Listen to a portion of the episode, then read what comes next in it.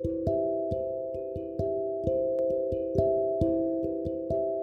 はようございます。お元気でしょうか？今日の聖書の時間となりました。今日の聖書の箇所は、支援19編14節支援19編14節でございます。お読みいたします。私の口の言葉と私の心の思いとが見舞いに受け入れられますように。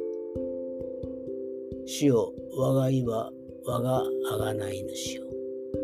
アーメンイエス様は贖い主です。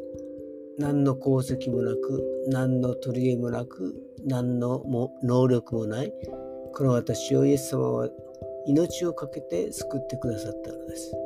罪なき者としてくださったのです。永遠の命を与えてくださったのです。天国への道を備えてくださったのです。